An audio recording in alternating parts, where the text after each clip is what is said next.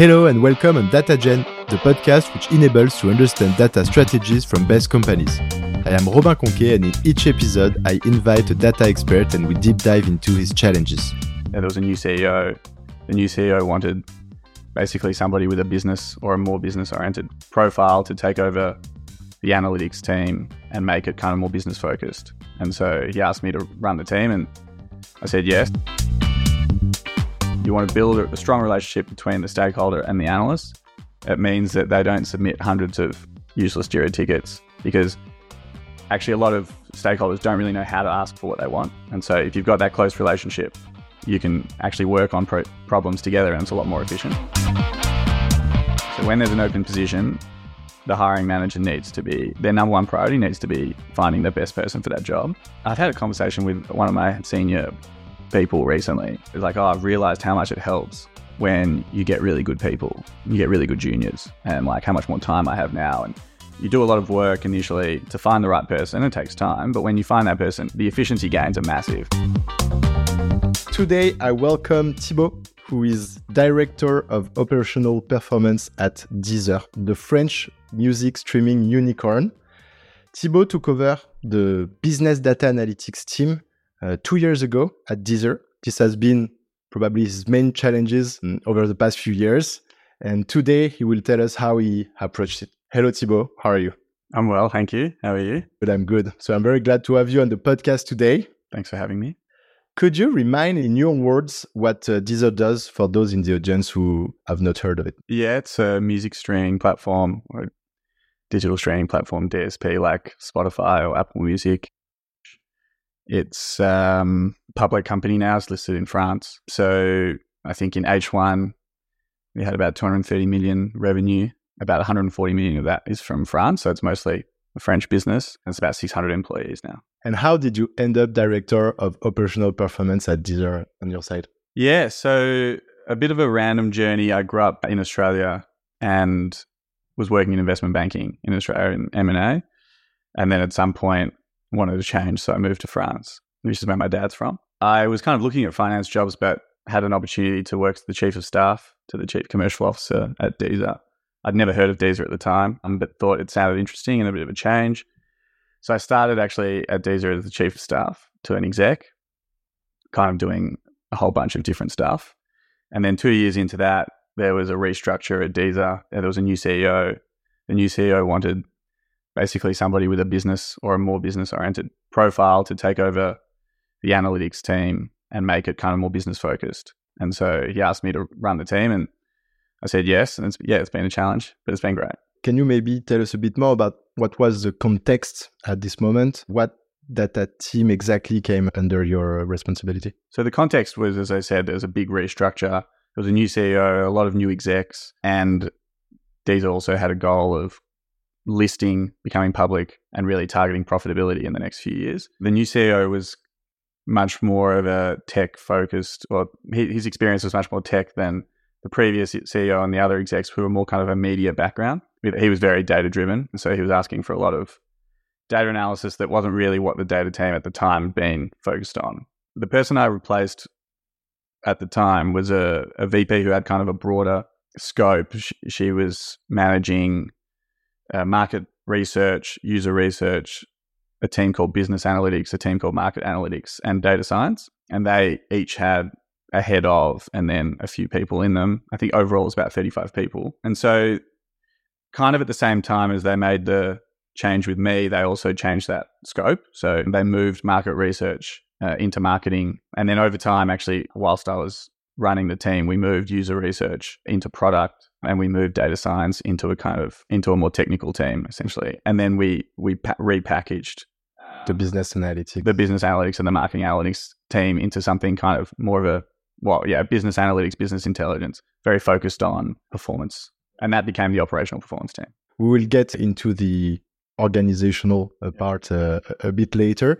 Just before that i'm curious when you say that the CEO was really more like a data driven and also the, the new like uh, COMEX coming with the new CEO, can you maybe illustrate like a, a few requests that the CEO had when he arrived that uh, embodies this? I'm not super familiar with everything that the, the team was doing before I arrived, but my understanding is it was more of focused on product analytics. And I know, for example, that the analysts were only really using for example, product logs, for example, like our own data, weren't using external data, which means, you know, you're not doing any marketing analytics, for example.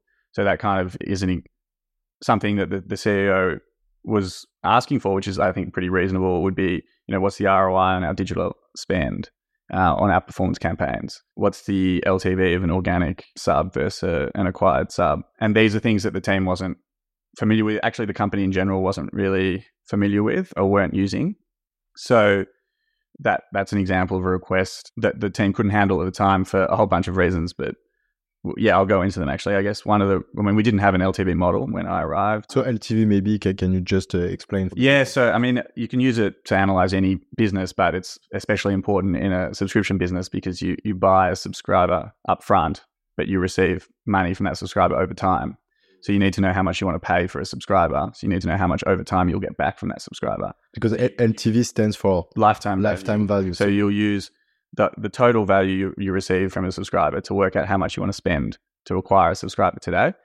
And it's actually very hard to control your growth and your investments if you don't have um, that sort of idea. And, and, to do that, you you also need the data team to have access to financial information because you need to know how much money each month you're getting. And an easy way of doing that is just looking at the the billing data and the revenue that's coming in. And that was something that actually the previous executives had wanted to keep confidential. And so the data team never had access to, to that information. So they couldn't have built, well, they couldn't have built without kind of cumbersome workarounds a proper LTV model. And then on the flip side, you need to use marketing data to understand, well, you need to grab all the campaign spends to understand how much you're spending to acquire a, a user.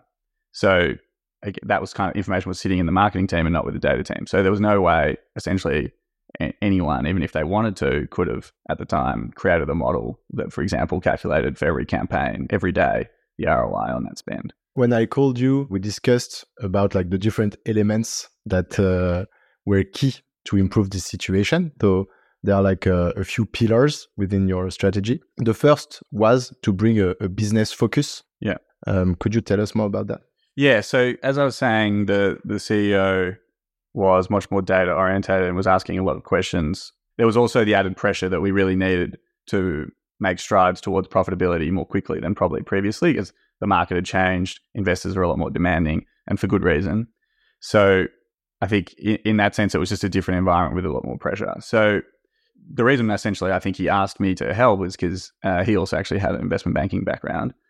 And he wanted the team to be really focused on driving kind of profitability, finding efficiencies, looking for ways to make money or save money. And so essentially what my initial task or one of my initial tasks was was to bring that kind of focus to the team. Some of the team had come from business schools, but a lot had come from engineering schools. Uh, I'd say almost none of them really had a good knowledge of business because most are quite junior and actually didn't really have a good knowledge of our business. I actually remember, which is not their fault because it was not a very transparent company before. But I remember asking and my team, do you think Deezer makes closer to 50 million revenue a year or 500 million revenue a year? And no one knew. So they weren't really helped. You know, they weren't, they hadn't been explained these things because it was not the culture at the time. So I think it, one of the big things that I tried to do was, well, I reviewed a lot of work, made it more focused, got people to understand before they started work, to have a discussion with the the stakeholder on what the objectives are, what are we actually trying to do, and bring that back to the P and L. Always bring that back to well, either the P and L or cash flow. I tried different things. So I did seminars on pieces of work that we'd done, went through big pieces of work to say, you know, this is why it was done this way. This is how it impacts the business. This is the flow and effects into our financial results. I did seminars on corporate finance. I went through Deezer's P&L line by line from the public results and said, this is, you know, these are our results from H1 or whatever. Let's go through them line by line and see what work you've done with your stakeholder has influenced these results and how. And I think just try to give them a lot more context on how their work fits into the business results. Most analysts are now pretty good. So it took about a year. True that it's interesting because in the end, like you were not like a like a, a data profile per se, but in investment banking, you are a company analyst. Like you're used to analyze the performance of companies to know like maybe like the for uh, any given company, what are like the three or five or 10 uh, KPIs that you need to know perfectly to be able to impact them. And so, I mean, it's, it's quite understandable why you were the right profile to explain these concepts and to counterbalance a bit the, the lack of business focus yeah. from the data team at the time. Financial analysis is really it's the same thing as the analysis that a data team is doing.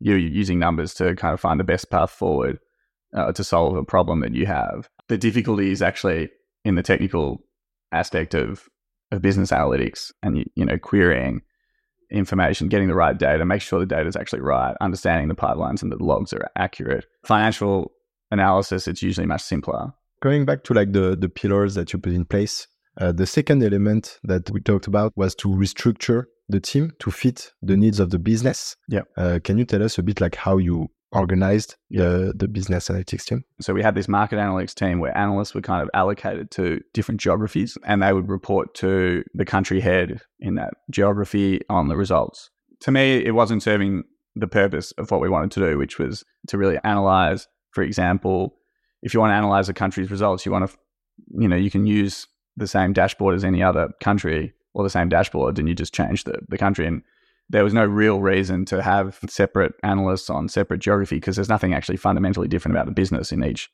geography. I mean, you're always looking to make more money, it's always the same. So we removed that and actually brought together the two teams, the business analytics teams and the marketing analytics team, brought them together and then split that into three. Uh, and that was really based around the stakeholders that we had. We wanted to have analysts work closely with different stakeholders. Those three were product and content, marketing and CRM, and then a business team. And business team group together partnerships, pricing, finance requests, things like that. My goal was really to build expertise amongst the analysts in particular areas um, so they weren't jumping from one thing to another. So working on a CRM project one week and then working on products the next week and then working on something for finance the next week. And that's kind of what was happening before because people were just submitting Jira tickets from all over the company, hundreds of them. People were just like grabbing a Jira ticket and working. We removed Jira tickets and we said, these are the two or three analysts that work with CRM. These are the two or three analysts that work with marketing. These are the two or three analysts that work with product and build a relationship and build the expertise. So, yeah, the, the two important factors are you want to build a strong relationship between the stakeholder and the analyst. It means that they don't submit hundreds of useless Jira tickets because actually a lot of stakeholders don't really know how to ask for what they want. And so if you've got that close relationship, you can actually work on pro- problems together and it's a lot more efficient. And then secondly, if you work on something for a long time, let's say you spend a year on marketing, over that year you understand how can I make my job easier? How can I build the infrastructure around the data so that we can serve all of these requests either in an automated fashion, so self service with a dashboard or with a report, or make my life easier to do my own analysis by kind of maybe mo- building a new pipeline or a bunch of different aggregated tables or things like that. And and that's what we did. We completely changed the infrastructure actually of the data. There'd be like one or two dashboards max that we still use from before that time, and pretty much mo- all the tables that we use now are new tables. Uh, and because they had been working on these problems for a longer period of time, they understood what what they could do to make their life easier. They understood exactly the problems that the the stakeholder was trying to solve. They understood the stakeholder's objectives, so they could suggest as well and be more proactive. I think that's key. When you've got completely decentralized or and it's through Jira tickets, you don't actually have a lot of visibility over what they're trying to achieve, the stakeholder. And then as an analyst, you're not that you're not that vested. Yeah, there is a lack of accountability. There's a lack of accountability. You don't really care. You just want to get it done and move on to the next ticket. Yeah, and you can build something that you won't have to reuse when the next Jira ticket comes. I mean, it's going to be to your friend to just deal with it, exactly. even if the code is not right, if the pipelines are not working correctly. So you'll do the shortest, you'll you'll get it done as quickly as possible, but you don't take the time to to maybe do, you know, spend a week working really hard to make, you know, the next 12 weeks easier. So now our analysts are completely part of the roadmap process with all their stakeholders. One thing that, that made me think of is when I arrived, there was a lot of cynicism and skepticism in the team because they were often asked for work that they knew were never used. For example, can you build this dashboard? They'd build the dashboard, and you you know obviously on Tableau who's visiting the dashboard, and you know no one would ever use it. And this was happening a lot, and because really the stakeholder doesn't actually know how to build a good dashboard. So them asking for stuff is not really the right way of doing it. You need to be a team. And and so when the analysts were much more in charge and were kind of like suggesting dashboards, let's say, those dashboards were much, much more effective, or those reports were much more effective. So let's jump to the third pillar that we yeah. uh, that we identified, I mean, that you identified actually. I'm part of Deezer now. And so it was to work like on uh, team retention. What was the context? And then what initiatives did you implement? So when I came in, I obviously interviewed everyone in the team and spoke to them, understood, tried to understand the vibe. And the context was basically a lot of people were not particularly happy. Pay had not changed for two or three years. This is in a, like a bumper market, remember. They were getting contacted by recruiters all the time. Still in 2021, it was still really hot. So we'd had like four data scientists leave in the six months before I arrived. We'd had maybe four analysts, and people just didn't really know. I think a lot of people were having fun at Deezer and they had friends there, and it's a really like nice environment. But in in terms of their career progression, they weren't really sure what was going to happen because the, the teams were the data teams anyway, or the analyst teams were set up basically with analysts and a head of, and there wasn't a huge distinction between someone who had like five years experience or three years experience or one year experience or was just really strong, you know, more advanced for someone who was still learning. So there wasn't much of a distinction in pay or and no distinction in title really. And the other thing that I think is dangerous is the head ofs were hired externally as head ofs. So that kind of shows people in the team that they're at the end of the journey. It's, it's the end of their journey. There's no real path forward for them. They're not going to be progressed. And I think that's where actually my experience in in M and A and professional services was really useful because it's obviously extremely structured. Um, and you have like two and a half years of analyst, then you become a, an associate for three years, and become a VP, and then you become an MD. It depends exactly on the bank, but something like that. And you know your pay goes up each time. There are pay bands. You've got a you've got a particularly for your bonus, it's like between X and Y, and it depends on how good you are and things like that. And I liked that well, that's what I kind of grew up with, and so that's I wanted to implement something similar because I found it very motivating when I was in in finance. That was one of the first things we did was put in put in put in a structure where you knew that you would kind of go up and and have more responsibilities as you progress and have more pay as you progress. So pretty standard stuff to be honest, but like we have like we have now a junior analyst role, which is either straight out of university or one or two years experience. We have a senior analyst, which is after a year or two years, and you tend to manage an intern. And then a lead where you'll be, for example, the lead of CRM. You've got a couple people under you and you're really training to be a head of where you might have multiple functions under you. And then the head of function, they might have marketing and CRM and they'll take on a lot of kind of additional responsibility, management responsibility, things like that. And then then there's me. So that I think helped a lot because it even before you, you talk about pay, I think having additional responsibility as you grow just has like gives you a logic to to coming in and trying hard. Particularly if you you know we're not strict on uh, after one year you're automatically promoted. After two years you're not automatically promoted. You need to demonstrate that you're ready. You need to do well. And I think when you you see that someone who's maybe got less experience but is really strong gets promoted ahead of people with more experience, you say, okay, well, the harder I work, the better I do, the more I'll get rewarded. It's meritocratic. It's meritocratic. And we did the same thing with pay. So we've now got transparent pay bands for each of those titles. So you'll be between X and Y for each of them. Everyone knows what X and Y are. And then, you know, where you are between X and Y, obviously that's confidential, but you're that's a reflection of your performance. And there can be actually quite big differences. Like 30% or something between people, maybe more at the higher end. But yeah. Actually, it's funny because I, I come from consulting as well.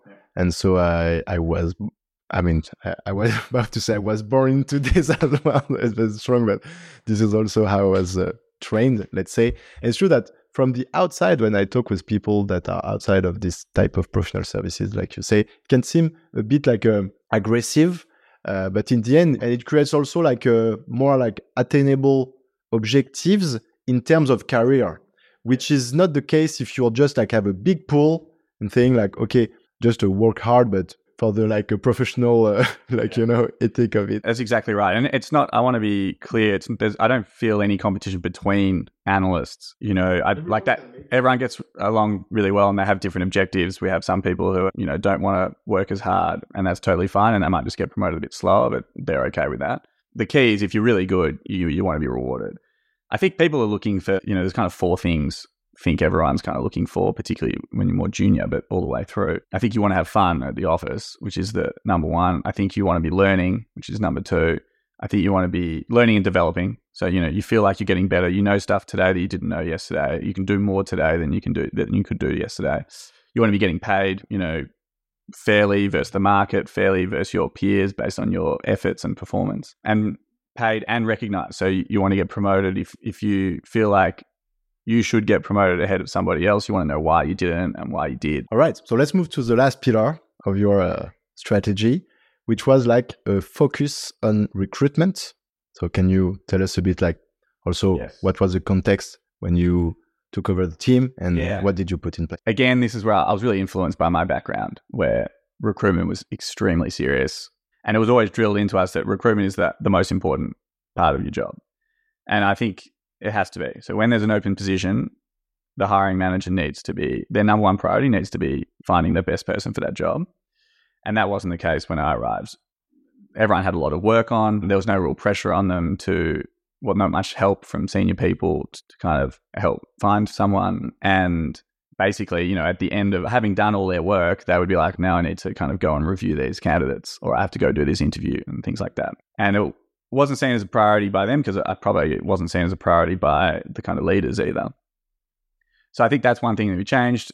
How did you change that? This is like a change in mindset. A cha- It's a change in mindset. So you have to be strict. You know, every day, who are the candidates? When can I meet some? Where? What's the short list? Just trying to explain to them why it's important as well. I think I've had a conversation with one of my senior people recently, ahead of, who was actually talking about it. Like, oh, I've realized how much it helps when you get really good people, you get really good juniors, and like how much more time I have now. And you do a lot of work initially to find the right person. It takes time, but when you find that person, the efficiency gains are massive because the difference between a good analyst and a normal analyst or a below normal analyst can be huge in terms of time saved. Yeah, that, that it's exponential. You know, you, you have to spend a lot of time teaching somebody, uh, and if they learn twice as quickly, and it's, it is exponential, so it becomes quicker and quicker. Then you're just spending a lot less time with them. They also bring ideas, fresh ideas that you know help the business as well. So you know, I mean, it was a mind shift change, but once, but people responded to it pretty quickly. I think once you said, no, this is your priority, I think people, it makes sense. We did look into the process as well. So I think, I don't really know exactly how it was working. It was a bit random. There was an SQL case study, but I know not even everyone did it. And it wasn't that thorough. So what we did was we basically did quite a thorough case study in person, two hours. So you'd have your normal conversation with HR, you'd have your normal conversation with the hiring manager, the initial one then if you know you're kind of a short list of let's say five six people you'd come in and do a two hour case study with two or three analysts in the room and that would be sql but then also interpreting the results we actually had like a tableau dashboard that you can play with with dummy data obviously. Firstly never test it on a take home because everyone cheats. And you know the person who has more time will just do better even if they're not cheating. And you don't want to hire the, the people who like maybe don't have a job right now. The one who does have a job right now has no time to do well on the take home. And so everyone has the same amount of time, same amount of effort, same chance, and then they can't cheat. You do want to test something like SQL, like a technical skill, but even more important is to test how they interpret the results, how they explain a story. And so bring it round to something that is actionable, because that's really what you're doing on the job. You know, the problems are a lot more complex than just uh, writing a query. You know, it might be the PM wants to increase engagement how can I look into the best way for this PM to increase engagement? Actually, that's a very open ended, complicated question. So that's what you want to be testing because that's what your job is. And then through the case study, that would go to a short list of two or three people, usually, depending on how good the candidates we have are. And I would then interview everyone at that stage. And now sometimes if I can't, a CRO, the chief revenue officer actually will interview even junior analysts. And we, I'll do an in-person case study. So my interviews are kind of, let's talk about your previous job or internship. Let's talk about that company, and we go through the P and L of that company and understand their business model. So I want to see how they think about a business, and then I'll do a kind of business problem on a whiteboard, just pen and whiteboard together with them, and we'll some numbers, some maths, but also understanding some of the problems that Deezer actually faces and the, the problems that we look to solve and see how they think about that and respond to those sorts of questions. So again, yeah, it looks more like a, a strict professional service type of uh, Yeah, process, like exactly. consulting or investment banking. And, and what we would do is if if there's no one who's passes all of those tests or is good enough, then you don't make a hire. Now, there comes a point where you, you need to find someone because everyone's working to cover an open position. So, you know, you can't do it forever. But as much as possible, wait until someone actually is really good to hire and fits, you know, the culture of the team, has the right personality, has the right desire, and has the right skills. Wait for that person. And then when you have them, the next thing to be key is you've got to fight with HR and you've got to be flexible to get them. Particularly at junior levels, what is a lot of money to the junior is not a lot of money to your team budget. We've had cases where we've actually pushed up our entry level pay for everyone because we were finding that's actually the number one place to get the best people. It's the easiest to get the strongest people who, you know, will have offers from big tech. It's easier then than asking someone to take a big pay cut five, like three years later. Among all of these uh, initiatives that you mentioned and like basically like the, the four pillars that uh, we've discussed, uh, what would you say was your biggest difficulty? Uh, the biggest difficulty, I think, is to be patient when you're pushing back on a lot of work for a long period of time because you're asking analysts to build a lot of kind of infrastructure type. Like you're building a new pipeline or you're building a bunch of tables that will make life or a new dashboard that will make life easier, you know, run. on the long run. But that means in the short run, you're not doing the kind of daily work that people are asking for. A great example would be A B testing, which can be really depending on the sort of A B test you're doing. But if you don't have great data, it's very hard to analyze an A/B test, and there's an issue, there's mistakes, and it takes time, or you have to redo the test or whatever. And so, setting up a kind of A/B testing tool and the right data takes time. But once you have it, and so we're using Growthbook now, for example, which is great. Once you've set up that, you know, now analyzing an A/B test takes a second or like a few seconds to like select the metrics you want to test. There's the name of the this is the name of the the cohorts, and you're done. But you might spend a month not doing any A/B tests while you set that up, and that can be difficult. So you need to explain that to. And what helps a lot is having a stakeholder that understands that. It says to their, you know, their head ofs and directors or, or whatever, we're going to chill because you know understand the benefit of this in the long run. So don't put pressure on them and let them work. When you've got that support from the stakeholder, it's much easier. But that's the biggest challenge, I think. So, do you have any maybe last uh, advice for someone who would be facing the same type of challenge? Uh, yeah, I think if you if you start running a 25 person data team with no data experience, I think talk to your team as much as possible and learn as quickly as possible what their work is, how they do it, understand exactly what an analyst is getting up to, learn SQL as quickly as possible. And then I think the other thing is to ask for help, not just from them, but other senior people in the company, and then speak to people from other companies. So I spoke to lots of VPs of data at other companies and read a lot as well, like blogs. I think some companies are like Duolingo is great for product analytics. Netflix, DoorDash, a few companies are really great for marketing analytics. Google has lots of great material for marketing analytics. Just learn as much as you can, as quickly as you can, by asking lots of questions and speaking to people. What's next for the business data analytics team at Deezer? From management perspective, I think my main goal is to continue developing some of my stronger and more experienced analysts into kind of leaders. So finding people more management experience, more confidence with stakeholders, and then whether it's at Deezer internally or it's externally developing into directors or head ofs or VPs. I think that's we've actually built quite a bit of seniority in, in the team now. So we're at a that's kind of at a point where I want to develop people into that next step. And I think, you know, have the strongest kind of senior analysts that we can have. And then, you know, some will have to leave, obviously, and some will stay and be promoted. And you, but that kind of developing people into into kind of leaders. And part of that is also trying to help them broaden their skill set from just being a really strong analyst to being a strong manager, but also then, you know, what you need at kind of a director VP level is that holistic view of a business. So developing that part of their of their skills as well.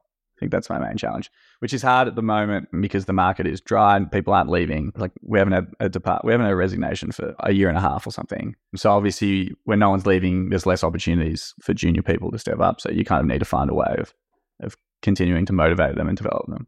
Do you have a resource to recommend to the audience? So you've mentioned a few earlier, so maybe can you tell us uh, more about one and explain why you like it or something like that? I think I think you can find blog posts by other big tech companies or mid-sized tech companies. Like DoorDash does really sophisticated channel attribution, budget allocation between channels. There's heaps of stuff on like LTV uh, versus customer acquisition cost and things like that. What do you like most about data? The best thing is that you work with every stakeholder in the business. So wherever you can improve the performance of the company, you will help. And it means you get a really thorough understanding of the business. So for in my case, like, you know, I'll be confronted with problems about the product, about our content, you know, editorial content versus algorithmic content, for example, our label negotiations, our partnership contracts, but also, you know, the standard B2C stuff like marketing and CRM. So you're covering, you cover every aspect of the business. And so you start to learn a lot more than maybe if you're just working in one of those teams, you get that holistic view, which I think is great as you progress, depending on what you want to do. But if you want like a more general management role, then I think it's really good training. So that's probably what I like most about my job. What made you progress the most? I think joining as many meetings as possible initially and reviewing pretty much every piece of work that my team did, asking lots of questions, understanding why things were done a certain way by asking. And then one thing I think that helps a lot is drawing maps. If you're coming from, I'm assuming you're coming from like my position where you, you kind of knew nothing. For example, if you can draw a map that goes from an outdoor brand campaign out of home through to clicking on an ad, an ad impression or an ad click online, whether it's web or mobile, through to the first payment in your business. So the risk you know receiving the cash. If you know every step between there that can happen between those points, how every impression is recorded, how every click is recorded, how much money was spent for that click, uh, how's that recorded, that money, and then how's that grouped together? What tables are built then or produced from that information? What is using external data? What's like an internal log? How are you linking between, you know, using a URL or using a unique ID? All, all of these things. I think if you can just try and understand every step and, and then you'll really know your business well. And last, what was the best advice someone ever gave you? People have told me this a lot of times actually, but really no one knows what they're doing. I think is really good advice. Like, don't think that everyone else is an expert because no one is an expert. Some people can just talk a bit better than others and have a bit more experience than others. But at whatever level you get to, whether it's the CEO or the chairman, no one is really that much better than anyone else. I like that. All right, Thibaud. So this is the end of this uh, interview. Thank you so much Thank for you. joining me on the podcast, and um, I will see you soon. But Thank you for listening to this episode. Before the end, I have a small favor to ask you. If it's not done yet, could you add 5 stars and a review on Apple Podcast? This is what helps me make known the podcast and attract incredible guests. Thanks and see you soon.